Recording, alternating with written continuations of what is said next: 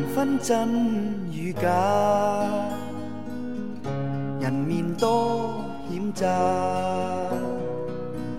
几许有共享荣华，檐畔水滴不分差，无知井里蛙，徒望添声价，空得意目光如麻，谁料金屋变败瓦。命里有时终须有，命里无时莫强求。雷声风雨。各位听众朋友，大家好，欢迎收听新一期《听着音乐来夜跑》。很感谢上一期节目播出后给我评论收藏的朋友。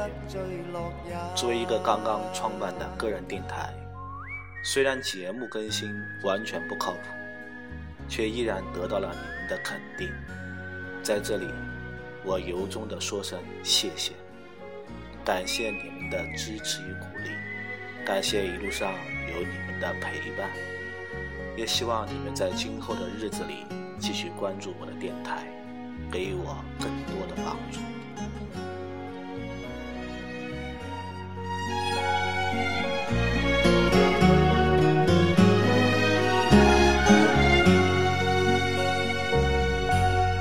命里有时终须有，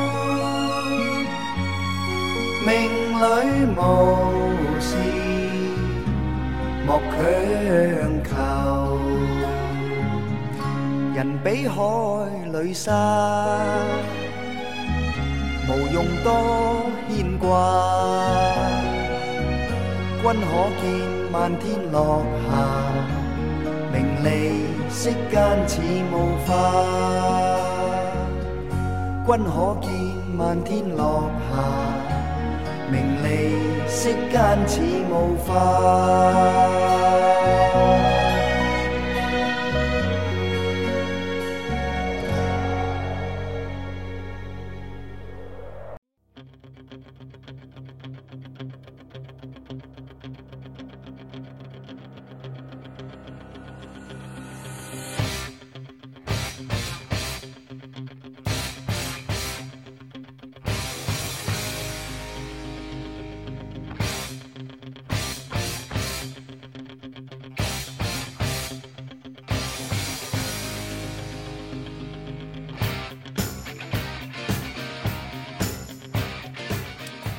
很喜欢这样一段文字：夜幕下，跑在深深巷陌中，跑在树影下，跑在光怪陆离的车流中，跑在霓虹灯下，跑在夜幕笼罩下的温柔中，跑着，仿佛抽身于四维世界的独行者，肉体穿行在现实中，灵魂却漂泊在世外俯瞰，心却找不到家的方向。不记得从何时起，我爱上了夜跑，爱上听着音乐去夜跑。深夜，一个人，唯有最爱的音乐相伴，想跑就跑。路上没有行人和车辆，独自奔跑在天地之间，不必刻意追随谁的脚步，也不必为谁停留。夜跑，对于我最大的魅力，来自于天色昏暗，前路迷茫。迷于前路之不变方向，忙于未来之不可琢磨。从这点上来说，夜跑与人生有很多相同之处。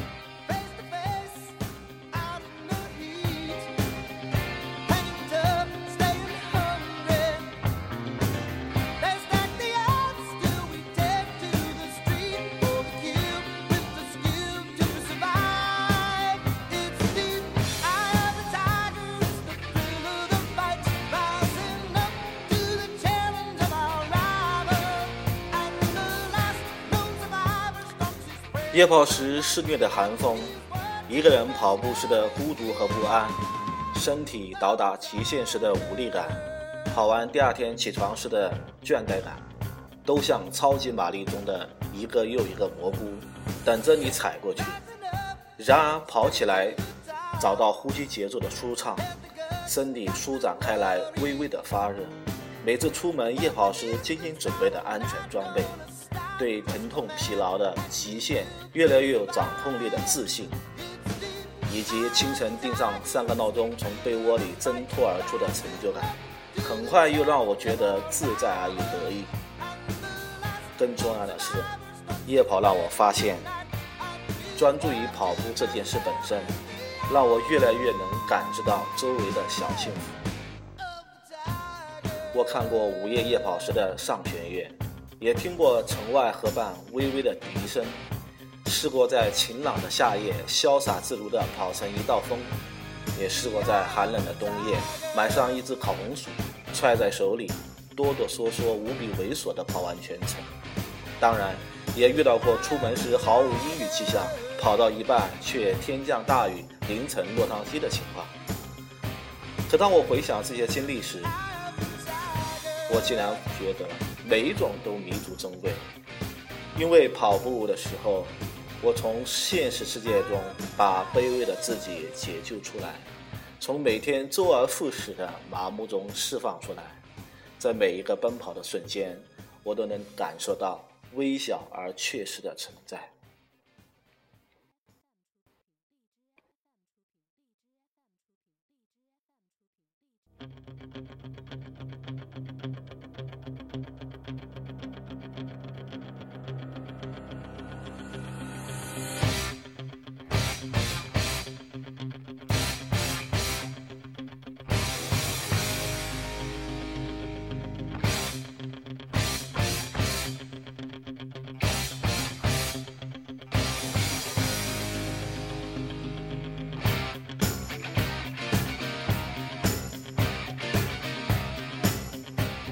时候，这样的存在感是浑身的酸痛；然而，带着疲惫和冻僵的腿脚回到热乎乎的家里时，那种比较得来的幸福感来得更强烈。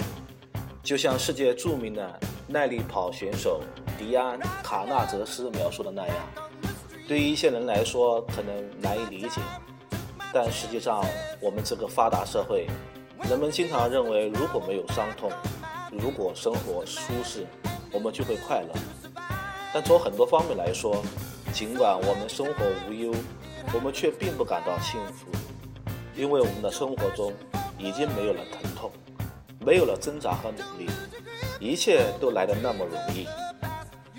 我从未像参加长距离跑步时，从疼痛中如此强烈地感受到自己的存在。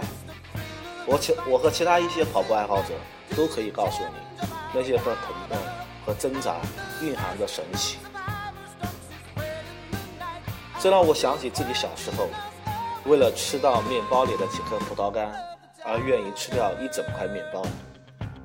跑步时的小小幸福感，是不是就像这一颗颗葡萄干，可以骗我们吃掉一整块生命那么大的面包？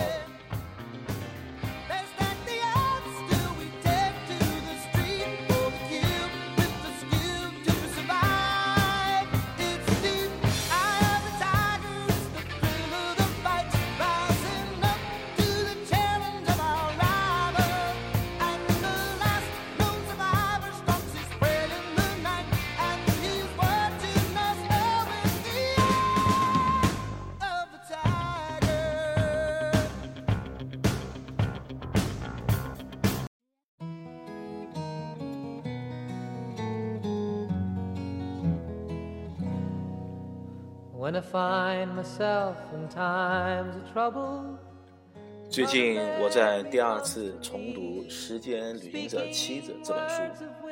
之前我已经看过电影版，但是看过书过以后，我更加向大家要推荐纸质书。电影版中有很多细节没有在电影中体现出来。虽然已经是再再次的阅读这个有关时间的爱情故事，但我还是再一次被感动了。我不止一次的试图设想女主角克莱尔的心境，我尝试着从段落之间寻找克莱尔坚守下来的理由，可惜始终没有找到。时间赋予了这一段穿越时空的爱情无与伦比的魅力，就像产自潘帕斯草原的皮革米酒之后的芬芳，就像经岁月沧桑过后的游牧绽放光泽，那样醇厚，那样绵远，那样直抵人心最深处。对于男主角亨利，我似乎能明白一点他的所言所行。将这样一段常人无法承载的爱情倾注于一个小他八岁的女子的理由，用他自己的话说：“我尝试着去改变未来，却发现，正因为我的尝试，事情反倒成了这个样子。”当亨利满身疲惫、头疼。恶心，一次一次闪回在他和克莱尔人生的一些重要时刻中。他观察、恐惧、挣扎、沮丧，到最后的平静。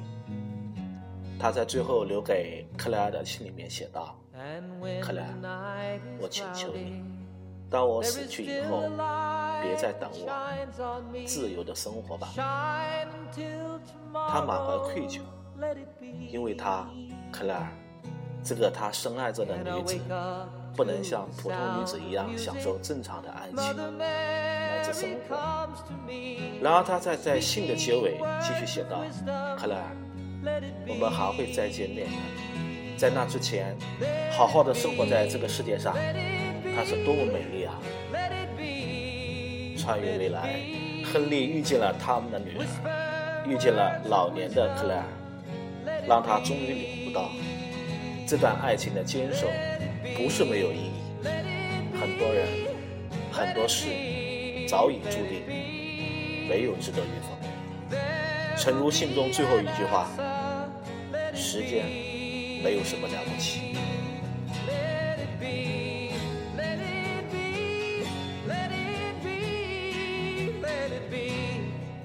对于克莱尔，我在想。当一个六岁的女孩突然从天而降一个光着身子的男人，在你整个童年定期来看望你、守护你、教导你、陪伴你，在你耳边轻轻地说：“你长大以后就是我的妻子。”对于这样一个两的男人，除了深爱，还能有什么选择？Mother Mary comes to me, speaking words of wisdom, let it be. 二零五三年夏天的一个早晨，八十二岁的克莱尔终于等到了四十三岁的亨利。他绽放出满脸的喜悦，步履缓慢地向他走去。亨利一把将他拥入怀中。这一刹那，克莱尔想起亨利死前留给他的那封信，想起那封信的最后一句话：“我爱你，永远永远。”时间没有什么了不起。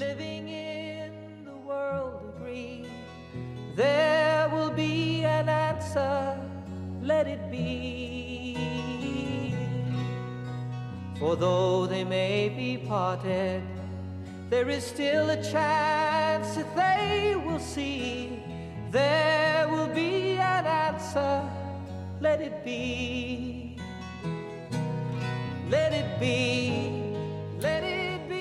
节目到这里就要跟大家说再见了。本期文稿部分内容参考了知乎“英国匠人”简书龙年的作品，在这里一并表示感谢了。那么我们就下期再见了，拜拜。